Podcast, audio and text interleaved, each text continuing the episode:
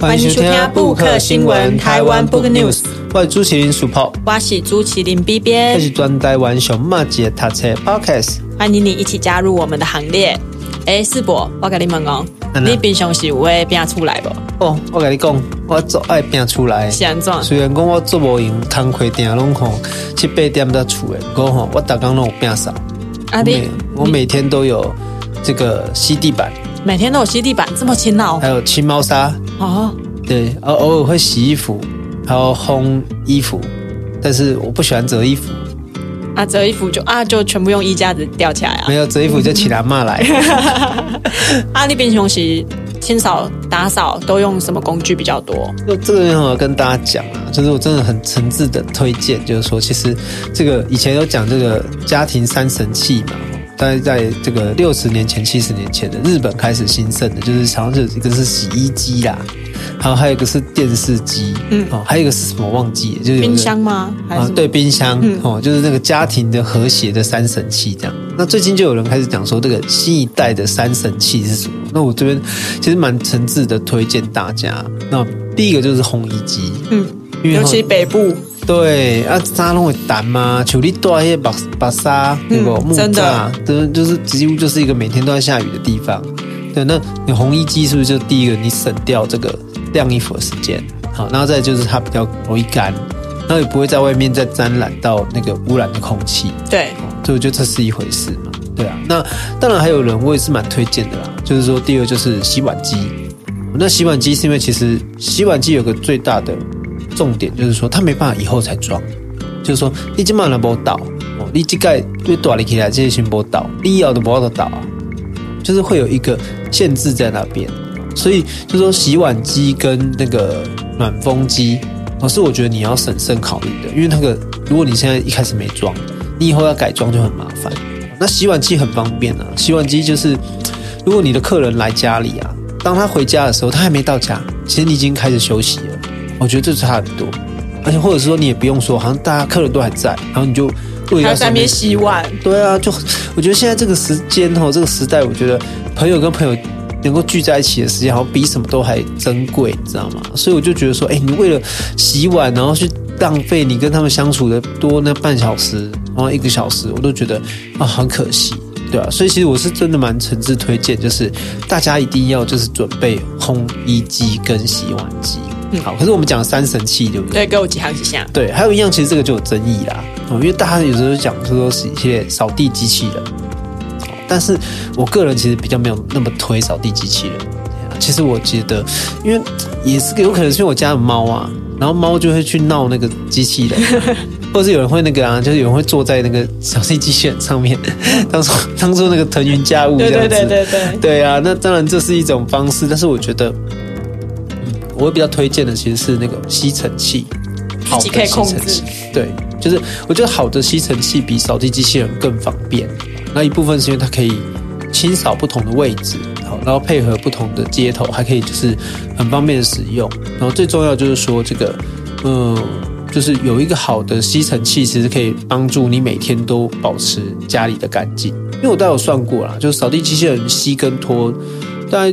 一个十五平左右的客厅跟饭厅，它至少要有一个小时啊，要要这么久？它慢慢这样子回字形，这样子慢慢用。嗯，可是如果你用 Dyson，就是啊，哎打哎打叶配，这不是叶配哦，可以业配 好。但是如果你用这个无线啦，应该说无线的手持吸尘器的时候，你平均上来十分钟就把它弄完了。对啊，那其实这十分钟弄完，其实当你把垃圾倒掉的时候，你会觉得很有成就感。你说哦，原来家里那么脏。然后，而且是，而且你会养成一个好的习惯，就是你会随时去看到哪里脏，你就去拿那个吸尘器打扫。对，所以因为这个工作一直都是我做啦，所以我其实就有发现说，嗯，其实装潢可能会影响你房子的风格，但是你生活的品质其实来自于电器。所以这边还是要诚挚呼吁的各个电器厂商，对，如果有想要，请跟我们联络。对，那但是没有不回过头来，应该这样讲，应该说，其实打扫是每天都要做的事情啊。对，所以好的工具其实对于我们来说，就会刺激我们使用的频率。那我那时候这个用那种有线的吸尘器的时候啊，那我其实一个礼拜只有一天有空来打扫。可是我用了那个无线吸尘器之后，我平均一天拿起来的次数，如果我在家的话。而且而且不是说一整天在加，就一个晚上在加，我几乎可以拿到一点多次，就是至少都会拿到一点，就是一次看到哪里脏脏就要洗一下。对啊，比如说我指甲剪一剪，我就会马上去拿过来，或是或是那个什么白头发拔一拔，我就马上洗一洗之类。就是你会养成很直接的习惯，就觉得说我我那很方便啊，因为我拿起来可以马上把它洗干净这样子。嗯、对，所以我就觉得说，呃，一个好的。电器其实才是决定你的生活品质的关键。嗯啊，所以我这两年来，其实对于电器好像开始有一点改观。我就觉得说，好像哎，似乎是，当然不不要太这个，就是看到新的就哦，当然要给他一点时间，就买新的，对，要给他一点时间试用啊，要给人家当看看，就是看一下那个开箱文等等。但是，但是我确实觉得，好的电器其实才会影响到。这是人的生活品质，对吧？啊，可是我们回归来，回到五十年前，叶喜尊没有吸尘器，也没有洗衣机、烘衣机的时候，那那个时候的台湾人用什么东西打扫？用，你有没有想过，你的爸爸妈妈那一代？我我自己就用过啦。哦，啊、你 透露了年龄。小时候没有那个吗？你没有那个打扫时间吗？有啊，外扫区啊，啊，小朋友最喜欢但也最痛恨的时候。对，我我到高我到专科还有外扫区。有啊，到我到高中也都还有。啊、有的人然后大学还有外扫区。大学还有外扫区？对啊，我大学还扫过文学院呢。哈，然后这是一个学第一个学期还是第二个学期吧？就是好像一个一个礼拜要，然后几多久要一次这样子。所以我也是扫过那个台大文学院的一楼的走廊啊。那个如果一想到外扫区，我们通常最会想到怎样的工具？要用那个啊，要用不同各式各样的扫把。扫把，尤其是什么竹扫把，不同的样子，不同的样子的扫把。对，如果扫室内，可能就是用。诶，那种毛比较细的扫把，如果扫室外扫落叶的话，就是用竹扫把或者是它抽诶。对，对，扫那个泥土地比较好扫。对啊，尤其是我去去年读专科的时候，都海洋公园较大汉了，都发现诶，真正扫外口的马路的土卡，其实用地地地球啊，就是竹扫把扫起来是较好扫。嗯，对啊，跟那个红红那个什么塑胶鬃毛那个，对对对，其实还是不一样。对对对，其实其实大家如果哈早一点出门，我们台北街头也还是蛮多这种清道夫、清道妇拿着竹扫把在扫。台北的街头，就是它到现在都还是一个很实用且好用的打扫工具。对，那为什么要讲到扫把呢？其实就跟我们今天要介绍的这本书有一点点关系。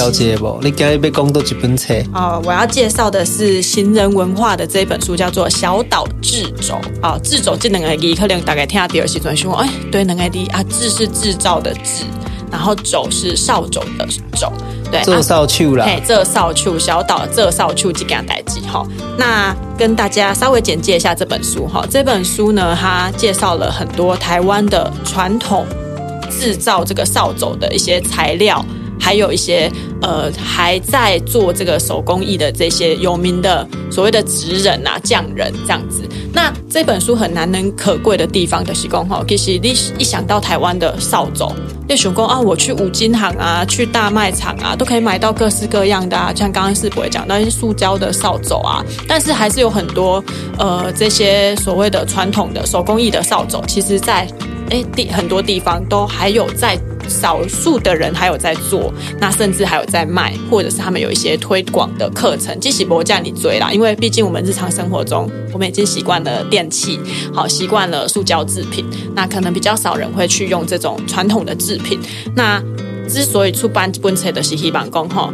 唤起大家的这些，比如说我们对童年外扫区的这个印象啊，还有说我们一些呃爸爸妈妈、叔叔阿姨啊，他们过去所使用的是怎样的道具？那它是怎么样被做出来的？那这一门手工艺，它的精细，它的呃保存，它的学习是如何诶影响的这个地，甚至影响了地方的产业。啊，其实基本册都写到了很多这样子的东西啊。之所以介绍基本册的行为。哎，我当时跟行人文化合作这个专案的时候呢，因给启动已经采访完了。好，这些匠人他们取得了非常珍贵的影片，好，还有一些图像的记录，就包含他们制肘的这个过程，他们都录成了影片，然后拍照，然后也有一些很珍贵的录音档。那这个时候他们要做这本书嘛，所以就哎跟他们合作，所以这本书里面文字内容的是我写的，所以我的。哎，等于看完了那边所有的影片啦，然后所有的照片，然后写出了这一本书。那介绍了台湾大概呃，总共有一二哇，省节一二三四十个地方，然后十种不同材质的手工的扫帚。对啊，所以这本册呢，我觉得很推荐给大家，是说其实五位职人啊，经过这几年他们的采访，乃到乃至于到这本书做完，其实有一些。职人这些老伯伯、老老奶奶，他们可能已经不在了。那他们一不在之后，其实这个手工艺就没去啊，就没去啊，就失传了。那他可能有一些有呃，他的徒弟好，或者是他有一些学习有曾经去体验过这个课程的人，好，他可能还会做。可是，诶，是不是真正叫你诶熟悉，或者是这么的诶精致？其实未必，因为在职人以为是这一级戏啦。哦，像我这里面有一个很印象深刻的是一个老奶奶，哦，她访问那个访谈稿里面的公的公哈，啊，我我没记得我几岁，啊，不过哈，我还记得我十六岁开始做扫帚，对，她不记得她自己几岁，但她只记得她是十六岁开始做扫把，那她从十六岁做到现在哦，然后那时候大概访谈的人还是有去稍微。回溯一下，他那时候应该是八十几岁这样子，所以他等于做了六十几年的扫帚。他不记得自己的年龄，他不记得自己的出生年份，但他记得他十六岁开始做扫帚。所以其实做扫帚这件事情对于来讲是业绩细朗，阿爷业绩细朗，其实跟地方的产业、跟地方的经济、跟这一项手工艺是全部都紧紧结合在一起的。尤其经过这本书的介绍，才知道说，哎，其实台湾不就在乡镇，它的地名，它的。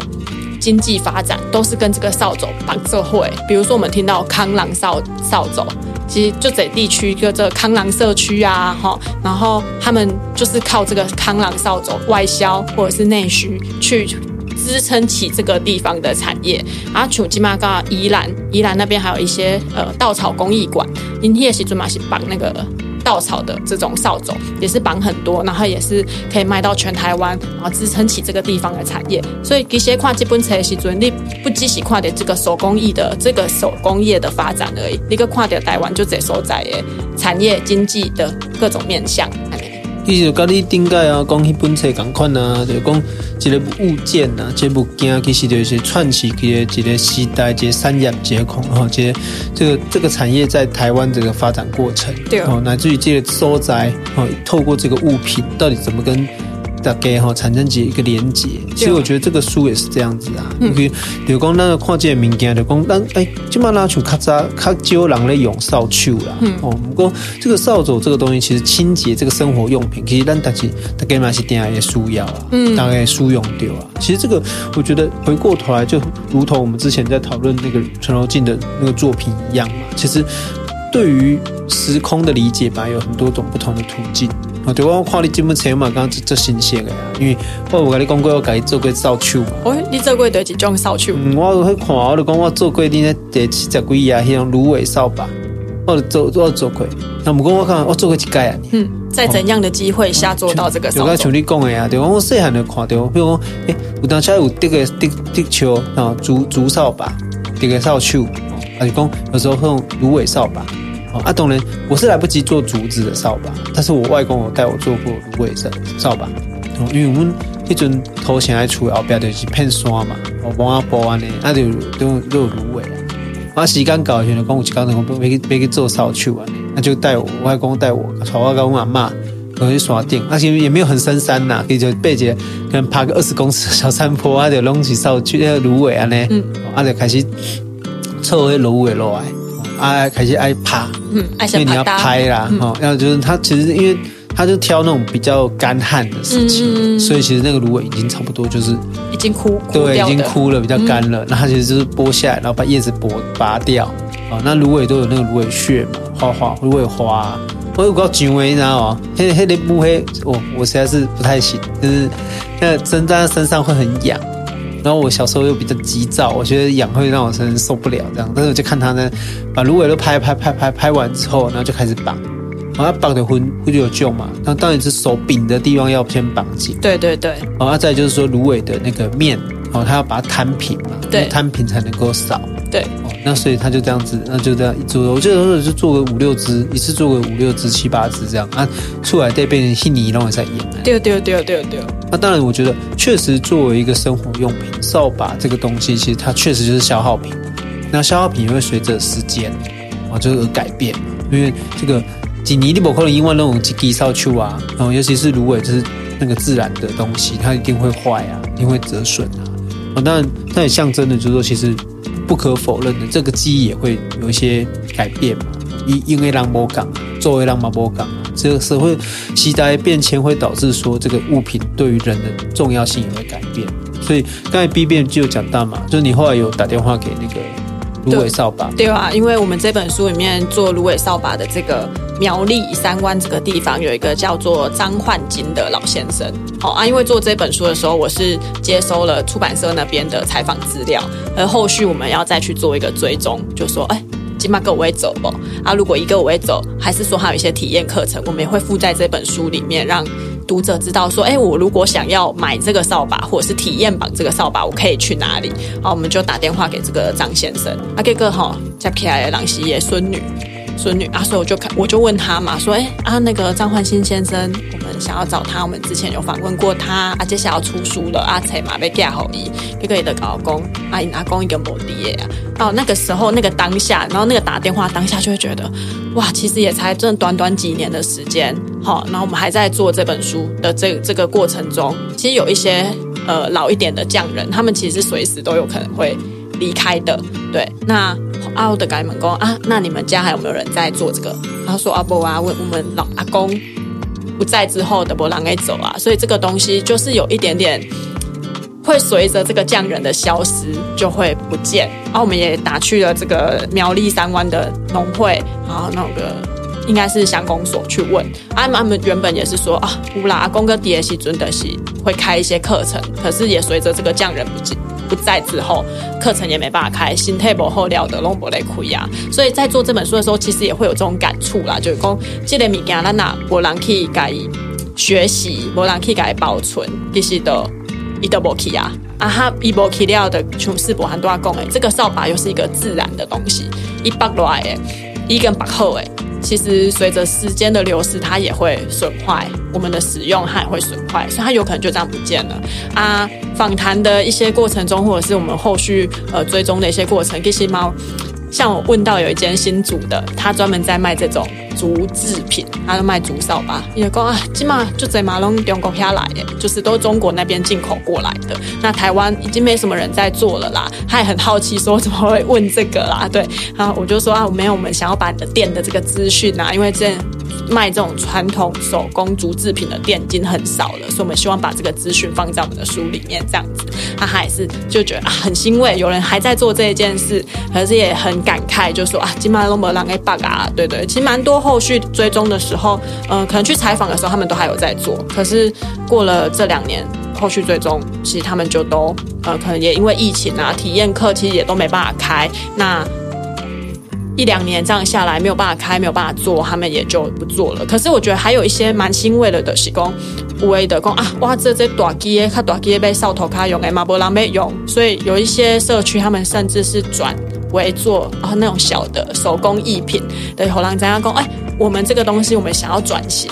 好，大机也无人要用，大概都用吸尘器啊，不要紧，然后我来做几挂设计，就是做一些诶、吊饰或者是扫把。其实传统上它有一些呃驱逐一些呃不好的东西的这种象征的意涵。然后我来做这个东西，作为一个像是文创商品，然后也算是一个象征性的小物，好，可以让观光客来好体验做这个小的啊，也方便带回去，方便送人这样。所以其实，在呃，访谈啊，这些过程中啊，其实也蛮多，可以感受到很多地方是很想要保护、保存这个产业，然后想要让他们继续发展下去，所以去想一些其他的方法来克服这些现代化的这个潮流，这样子。对啊，因为讲实在就，讲生活的改变嘛，当然大家对物品的数据都改变啊。对啊。主要都都讲，诶，有线的吸尘器，吼，跟无线的，咱基本上无线的。不过我刚刚有想说，哎、欸、呀，卡在吸尘器到底谁在快？对啊，那种传统有一个很长的，像那个大象鼻子的那种吸尘器。对啊，对，那或者是说，电话讲啊，那卡卡扎还是要去嘞。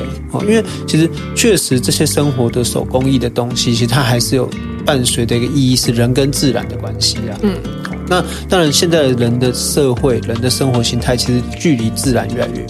但是这样的过程真的是好的吗？啊，或者是说，诶，人有一天会不会没有电就没办法有任何的生活技能啊、生活功能？其实这也是我们也得去思考的另外一件事情。嗯，所以我觉得这本书来对我觉得它重要，就讲它也保存了一个生活样态嘛，然后一个产业形态嘛。啊，对，我今天来讲哦，原来这几挂物件，甚至如果没有这本书，我们也不知道说原来它存在在台湾。嗯，就是册内底嘛去讲到啊，就讲有一种扫帚吼，台湾人较罕的也用啦。嗯，哦，拢是外销去日本，啊，这个产业做蓬勃发展，甚至讲哦，规个钟头拢靠伊来加钱。不过咱较早唔知呢，你无写我唔知呢。对啊，到底是安怎？就讲这都是一种扫帚，是这这特别。啊边边来给咱介绍一下。其实，在一九七零年代，台湾有一种足特别的扫帚，叫做桂树扫帚。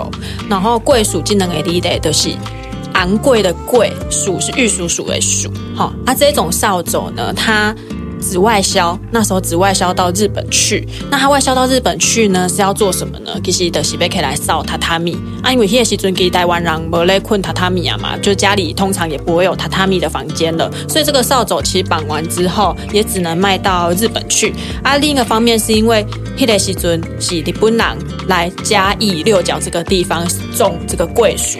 那他中了桂薯之后呢，原本是哦，贵耶贵桂薯的是直接出口到日本再做加工。阿，姆哥熬来日本呢，人工也越来越贵，所以他就变成啊，我可以派一个技术员哦来这个地方教你们当地的这边的人哦来如何绑桂薯扫把啊，那它等于就变成在台湾这边一条龙的产业嘛，从种到绑。到外销，然后就全部在这个贵属的这个工厂里面做完就好了。嘿，所以这种扫这一这一篇是我在写的过程中干妈最新奇的。对的，喜工让不管不不知道，原本不知道有这个扫把的存在哦。然后原来台湾这个原本有一个地方，整个村落都是靠这个贵属扫把来过活哦。那时候的很多呃。如果是呃种桂属的人啊，收购桂属的人啊，包含这些少女啊，就直接去桂属工厂绑扫帚这样子。像我们访访访问到的这一个呃吕吕春梅女士，她就是少女时期就跑去桂属的这个工厂绑扫帚啊。后来呢，因为最近开始他们想要复苏这个产业，又再把她找回来，重新学习，重新就是。复苏他的记忆，因为他也已经三四十年没有绑了。好，因为这个产业在台湾，诶，某一个时期之后，八零年代之后，它就结束了。然后，因为也是开始机械化什么的，所以日本人对这个扫帚需求也是逐渐变低，所以。后来就把台湾这个工厂就收掉了。他收掉之后，他就再也没有绑过这个扫帚。直到呃六角社区想要复苏这个产业，他才又重新去思考。阿其实那大概跨基本册后的杂工，这个扫帚应该是这整本书里面最难绑的一种。所以我在写的时候其实也很难写，因为它的制作的工时很长，一共一绑几几几扫帚差不多爱开几点钟的时间。哦，对，其实跟几点钟，其实跟其他的扫帚比起来，是一个相对。长且诶复杂的一个过程啊，嘿啊！大家如果可以看到这个图的话，你就可以知道哦，真的是一个很精致的这种艺术作品的这种感觉，嘿啊！因为毕竟是看来榻榻米顶头啦，对，哦、所以说该一般来扫帚的扫把靠的不很快，对对，它是少数我们写到是比较算是室内用的扫帚，对。那其实咱出来的牡丹买 A 啊，比如说我们还是会有那种小型在扫桌子的。或者扫那种小型的扫把，对对对对，对啊，那当然确实这这些是生活用品啦。你那买了它大概介绍的讲，行人出版社其实这几年中间出这几个物品有关的册，对哦。比如讲你讲这本小岛自走，一个小岛捕鱼是姐姐妹做嘛？对，是姐姐妹做。姐姐咖喱俩鱼爱的方法，哦，阿姐咖喱做扫帚，对。不过，但其实事实上他们也不止这个作品啦，哦，包括最早的这个签字，哦，活字，然后乃至于这个。啊，成才的木啊，成器的人，来做木工、木职人，啊，还是工来做玻璃。嗯，哦，其实行人出版社它它一直以来就对于这个产业跟人的生活的结合有一些详细的介绍啦。那对对单来讲，其实有没有是透过这个产业跟这个物去了解生活的面向？对啊。不过卡西丹买都的节目对哦，就跟我们在讨论啊，说传记常常都在这个。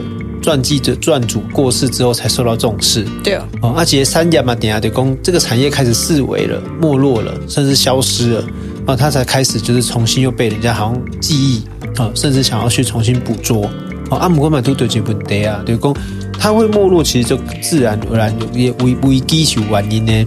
我觉得所有的现象都是有理由的。那这个理由要怎么来看呢？就是说，手工扫把业者所面临这样的一个困境，然后其实它也反映在这本书里面。它可以，它可以把这些书书可以把这个扫帚的存在的重要性，或者存在的面向呈现出来，但它不能解决问题，它没办法告诉我们说，那打开金马的伯利用扫帚啊，啊，这扫帚被安诺，即使做成观光用品，或者其实做成所谓的文创小物，它毕竟是这个有限，那到底要怎么解决这个问题？我觉得这是大家得去思考的一个部分，所以最后想要问一下，跟 B 边讨论有关这扫帚哈，用秋刚来做这哦，基本上到底面对的是一样什么困境跟危机啊？要用这么缓红旗来传承这样的方式，因为不可否认的，人终究还是有回到这个自然的这个面向，哦，跟自然结合的面向。那这样来怎么来看呢？其实我自己在整理这本书的这个过程。呃，大部分虽然说这几种扫把分散在台湾的各个地方啊，他们到最后面临的困境的是很多世博共哎，第一个职人呢，哎，消息哎，贵气啊，第二的是我们的生活习惯改变，我们生活习惯让我们不再那么需要这些扫把的时候。那它的需求降低了，那制作的人当然就也会跟着减少。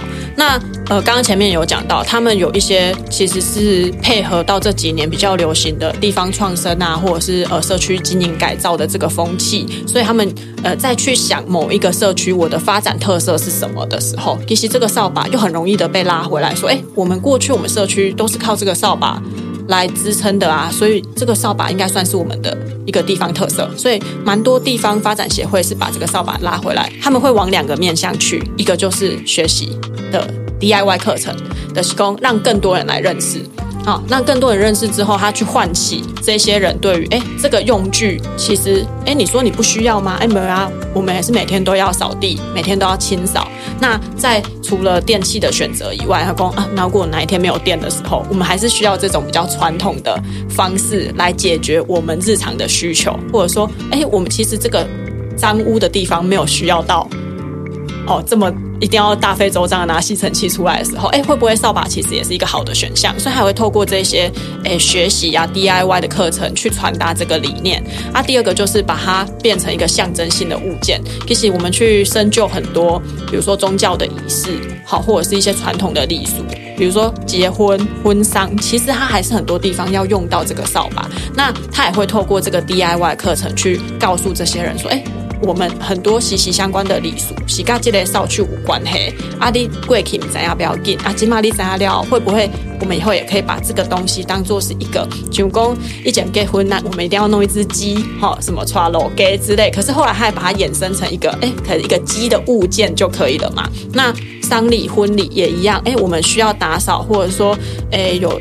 清清灶神的这个日子也是需要扫把，这种传统的礼俗上，我们能不能再去运用这个东西呢？我觉得也是这些产业他们会未来诶越来越想要去发展的一些面向啊。好，所以透过这个书，我们也不是说哎这个产业消失了很可惜，我们希望哎一定要把它找回来，或者是说哎要发展到以前那种荣景，其实不可怜，那么怎样不可怜啊？只是要让大家更了解说，哎这个东西在台湾它是存在过的。那有什么东西是可以配合我们现在现代人的生活？那它可以继续再传承下去的某一些精神，或者是某一些诶、欸、概念上的这个传承啦。对，其实人在想嘛，就讲其实人家主人的这种空间吼，其实它不是只是一个很单纯，只是为了做扫把。嗯，它其实是人如何透过自然的物品去创造东西，创造一个跟生活上更便利的可能。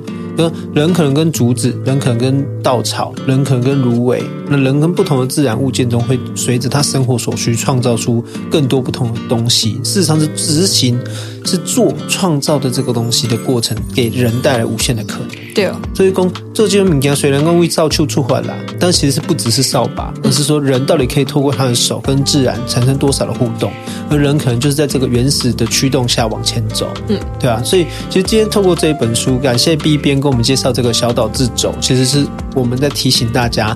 人跟自然的和谐互动才是往前驱动的最大的原动力。嗯，感谢大家的收听，有任何意见或者想推荐什么书籍，在节目聊聊都可以来我们的 IG 或者写信给我们。我们的 IG 是台湾 Book News，我们信箱是台湾 Book News and Gmail.com。那感谢你的收听，我们下周再见，拜拜，拜拜。本节目由 Readmoo 读墨电子书、KK 书与布克新闻台湾 Book News 联合制播。Readmo 是台湾最大的繁体中文电子书，KK 书是 KKBOX 集团推出的全新知识聆听服务，十五分钟为你说重点。布克新闻与你继续爱读一万年。